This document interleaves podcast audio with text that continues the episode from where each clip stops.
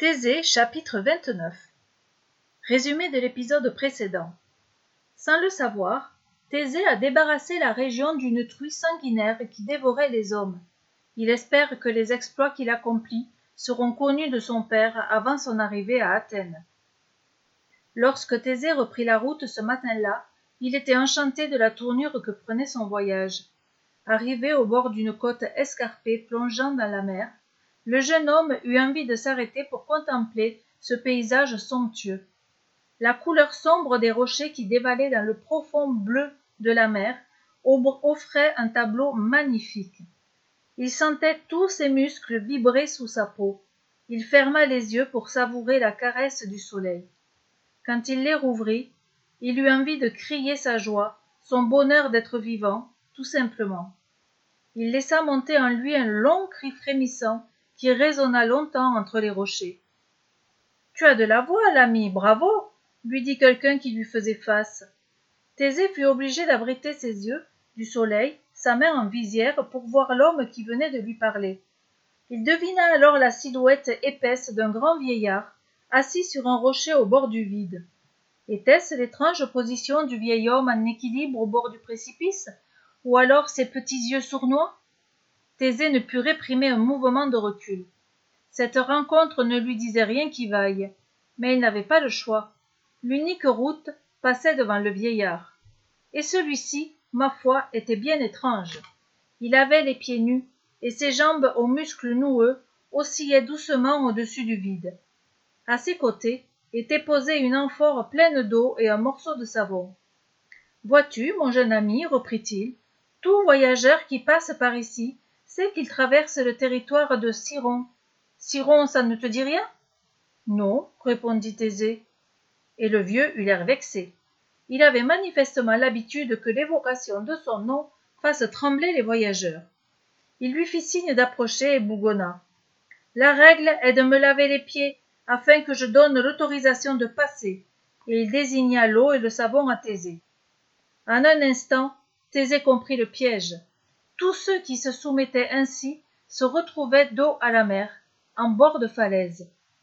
Il lui suffisait alors à Siron de leur donner un vigoureux coup de pied pour les précipiter jusqu'en bas. Et malgré son grand âge, Siron semblait encore doué d'une vraie force musculaire. Thésée ne put s'empêcher de, de jeter un rapide coup d'œil vers la mer, et ce qu'il aperçut le glaça d'effroi. Plusieurs têtes sortaient de l'eau dressées vers lui, des têtes de tortues géantes. Des tortues carnivores, murmura-t-il pour lui-même. Pas de doute, les tortues avaient l'habitude de cette sinistre mise en scène, et elles attendaient leur repas. Thésée pensa avec émotion aux nombreux voyageurs qui avaient dû finir leur vie entre leurs mâchoires, et une bouffée de colère l'envahit. Siron ricana. La situation l'amusait, et il se plaisait à terroriser ses proies. Thésée le regarda droit dans les yeux et lui dit Dis donc, donne-moi une seule bonne raison pour que je te lave les pieds. La réaction de Thésée surprit le vieux Siron qui bredouilla Mais, mais parce que je te l'ordonne, c'est tout. Et sans se démonter, Thésée reprit Et au nom de quoi, toi, un homme, tu me donnerais des ordres à moi, un autre homme? Ne suis-je pas ton égal? Siron resta sans voix. Que répondre à ce petit présomptueux Il n'en savait visiblement rien. Oh, ça suffit, grogna-t-il. Tu m'embrouilles avec tous tes discours. Obéis, c'est tout. Fais ce que je te demande. Mais Thésée ne lâchait pas prise. Combien de fois avait-il ainsi échangé des arguments avec son maître sans que ni l'un ni l'autre ne l'emporte? Il avait l'impression d'avoir passé toutes ces années d'adolescence à apprendre à argumenter, D'ailleurs, il adorait ces joutes verbales qui mobilisaient toute son intelligence contre celle de Conidas. Une seule fois, sa vivacité d'esprit avait réussi à prendre le dessus sur celle de son maître.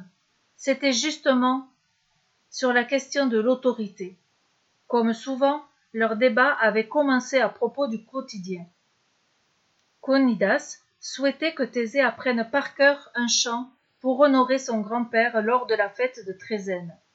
Mais Thésée refusait, arguant que ce chant était à la gloire des dieux, que son grand-père préférerait mille fois l'un des chants que les marins du port lui avaient appris. De guerre lasse, devant l'entêtement de Thésée, Conidas avait fini par dire Je suis ton maître, c'est moi qui décide. Tu dois m'obéir, un point c'est tout. Alors, Thésée s'était emporté. C'est toi, Conidas, qui oses employer un tel argument? Toi qui me dis toujours de n'accepter d'obéir qu'à ceux qui me respectent? Eh bien, là tu ne respectes pas mon choix. Bien qu'il fût énervé par cette querelle, Conidas n'avait pu s'empêcher de sourire. Cet enfant têtu avait reçu une bonne éducation. Il ne se laisserait pas facilement manipuler. Bien sûr, tu as raison, mais ne t'ai-je pas assez prouvé et que je sais ce qui est bon pour toi?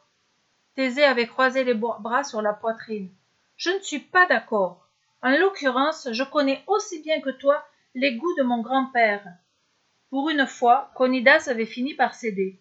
Les chants à la gloire des dieux n'avaient pas résonné le jour de la fête, et Thésée avait remporté un franc succès avec ses chansons de marin.